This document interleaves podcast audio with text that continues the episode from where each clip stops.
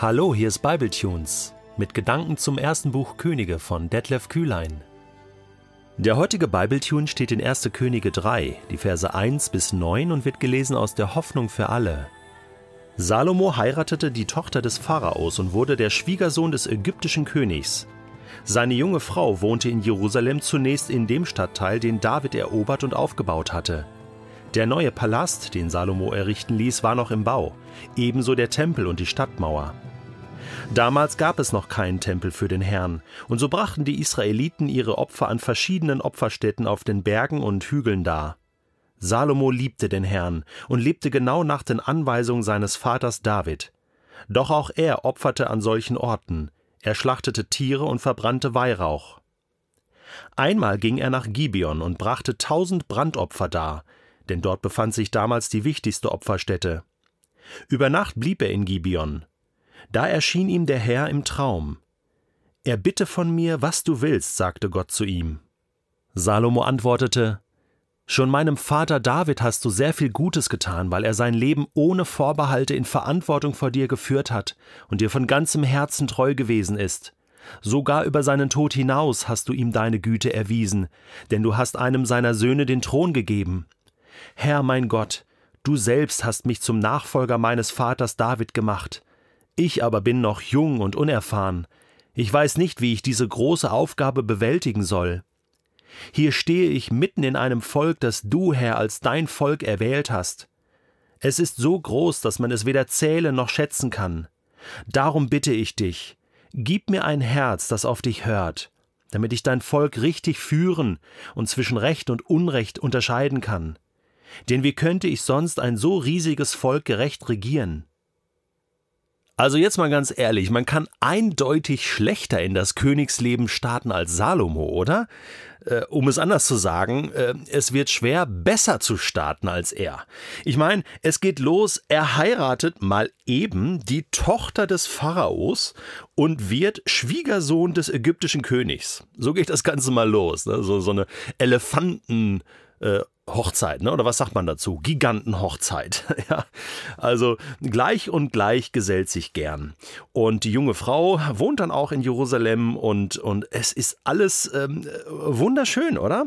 Ähm, er lässt noch einen neuen Palast errichten und bald soll ja dann auch noch der Tempel gebaut werden. Dazu kommen wir später. Damals gab es noch keinen Tempel. Und so brachten die Israeliten ihre Opfer an verschiedenen Opferstätten auf den Bergen und Hügeln dar.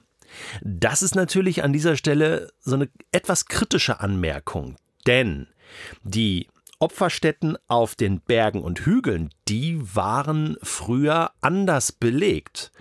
Äh, da haben die äh, Völker Kanaans sozusagen für ihre Fruchtbarkeitsgötter und andere Gottheiten ihre Opfer gebracht. Also sprich Götzendienst. Und Gott der Herr hat gesagt, ähm, reißt diese Opferstätten und Altäre ab und macht was Neues für mich, ja, neues Heiligtum, damit das nicht verwechselt wird oder vermischt wird. Also quasi die alten Opferstätten aus Bequemlichkeit jetzt gebrauchen für Opfer Gottes. Nee, das geht nicht. Aber ähm, äh, Israel hat das nicht konsequent durchgezogen. Da gab es eben doch die Vermischung. Okay, wir, wir gehen dahin und opfern Gott und ist doch wichtig, wem wir da opfern äh, und was ich da glaube und, und nicht die Städte ist wichtig.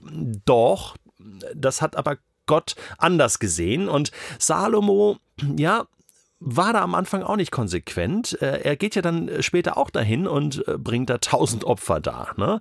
Aber jetzt wird's spannend. Ähm, das, der, der Zustand war also nicht ganz so optimal äh, in Israel. Aber jetzt kommt Vers 3. Da heißt es, Salomo liebte den Herrn und lebte genau nach den Anweisungen seines Vaters David. Salomo liebte den Herrn. Ich finde das so eine kurze, prägnante und geniale Aussage. Damit ist eigentlich alles gesagt, oder? In den Geboten heißt es doch, du sollst Gott, deinen Herrn, lieben von ganzem Herzen und deinen Nächsten wie dich selbst? Ja, genau das tut Salomo und folgt den Geboten Gottes sind hier natürlich nicht die Gebote von David gemeint, sondern so wie David Gott gefolgt ist, Gott gehorsam war, so auch Salomo. Und das ist ein zentraler Satz, das zeigt wirklich, dass Salomo ganz zu Gott gehörte und ihm ganz vertraute. Und dann heißt es im nächsten Vers, doch auch er opferte an solchen Orten. Da haben wir diese Kritik sozusagen. Ja, auch er war so ein bisschen Teil des Systems und hat das nicht verändert. Also äh, man denkt so, oh Mensch, äh, da ist irgendwie irgendwie ein dunkler Fleck in der Geschichte, oder? Er schlachtete Tiere, verbrannte Weihrauch. Und ähm, dann wird ein Beispiel gebracht. Er geht nach Gibeon und bringt dort tausend Brandopfer dar. Da befand sich damals die wichtigste Opferstätte. Und über Nacht blieb er in Gibeon. Und jetzt Vers 5. Da erschien ihm der Herr im Traum. Gott offenbart sich im Traum. Also für mich kommt hier einiges zusammen. Obwohl Salomo hier nicht konsequent ist und irgendwie Teil des Systems und es genauso falsch macht wie ganz Israel und eigentlich hätte er es ändern müssen und so weiter. Gott ist barmherzig. Gott sieht das Herz an. Salomo liebte den Herrn. Die Motivation war richtig, auch wenn er ein bisschen was falsch macht. Verstehst du, was ich sagen will? Gott ist so gut. Gott ist so gnädig, Gott offenbart sich ihm, sagt Salomo, ich bin da. Ich bin auch an diesem Ort da. Das ist schon okay und ich begegne dir jetzt hier. Es ist der Schritt Gottes auf Salomo zu. Ja, ganz ehrlich, sonst wird in dieser Welt auch nicht viel passieren. Wenn Gott nicht immer wieder auf uns, auf einzelne Menschen zugehen würde und sie aktivieren würde, ihnen begegnen würde, sich offenbaren würde, zeigen würde und sagen, hey, ich bin da und ich möchte mit dir zusammen sein. Gott offenbart sich dem Abraham, ne? zieh aus aus deinem aus deinem Land. Ne? Gott offenbart sich dem Mose. Gott, Gott äh, offenbart sich im Neuen Testament durch Jesus, kommt auf uns zu. Das ist seine Art, dass er den ersten Schritt macht. Er hat uns zuerst geliebt. Wir machen immer nur die, den zweiten Schritt, immer nur die Reaktion. Aber immerhin, oder? Auch dieses, diese Wesensart zieht sich durch die ganze Bibel durch. So genial. Da erschien ihm der Herr. Und zwar hier im Traum. Wie muss man sich das vorstellen? Salomo schläft und plötzlich träumt er und ich denke immer so, ähm, also ich habe das, kann ich mich nicht dran erinnern, dass ich so im Traum mal so ein Gespräch mit Gott hatte. Na, vielleicht so doch ein, zwei Mal, aber nicht so intensiv oder nicht so als, oh ja, klarer Dialog. Ähm, ich kann mich voll erinnern und das war so total echt, ja. Aber das, was, was hier äh, beschrieben wird, das klingt total echt und das hat vor allen Dingen auch Folgen, ja. Das ist Realität sozusagen, obwohl es im Traum ist. Das kann Gott also. Ich weiß nicht, ob du schon mal so eine Erfahrung gemacht hast. Achte mal äh, auf das, was du träumst oder was dir da im Traum auch begegnet oder bitte Gott doch mal, dass er im Traum zu dir redet.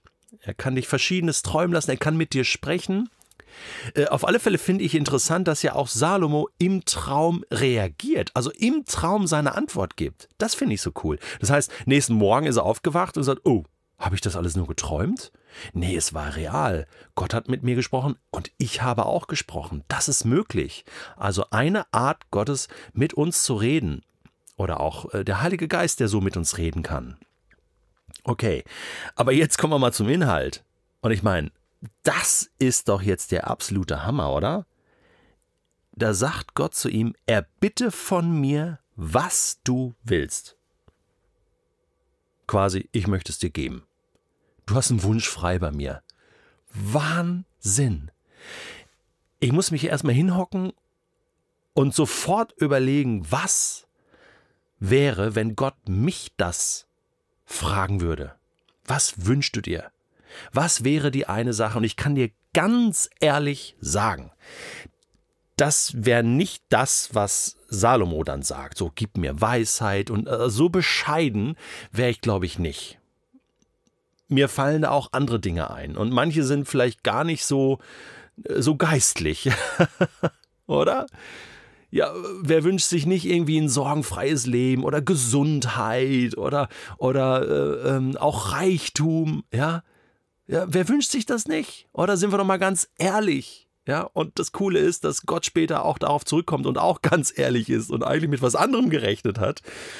Aber es ist so stark. Äh, ich finde übrigens gut, dass Gott das hier, hier überhaupt so sagt. Ich meine, hättest du damit gerechnet, dass das Gott auf einen Menschen zugeht und sagt, hey, was wünschst du dir? Ja, erinnert mich so ein bisschen an Jesus, der äh, auf Kranke zugegangen ist und gesagt hat, was, was wünschst du dir? Was, was kann ich dir tun? Ja, ich möchte geheilt werden. Ja, okay, dann bete ich jetzt für dich. Ja, äh, das ist auch Gottes Art. Es erinnert mich auch an ähm, Psalm 37, Vers 4, wo es heißt, habe deine Lust am Herrn, so sagt Luther. Er wird dir geben, was dein Herz sich wünscht. Mach das doch mal. Setz dich doch mal hin und überleg dir, was wünscht sich dein Herz? Und ist das ein Wunsch und eine Bitte, die du vor Gott formulieren kannst? Warte doch mal darauf, was Gott dir dazu sagt. Auf alle Fälle finde ich es wichtig, dass wir mit unseren Herzenswünschen zu Gott gehen und ihm das mitteilen. Und dann ist es sein Bier, was er daraus macht.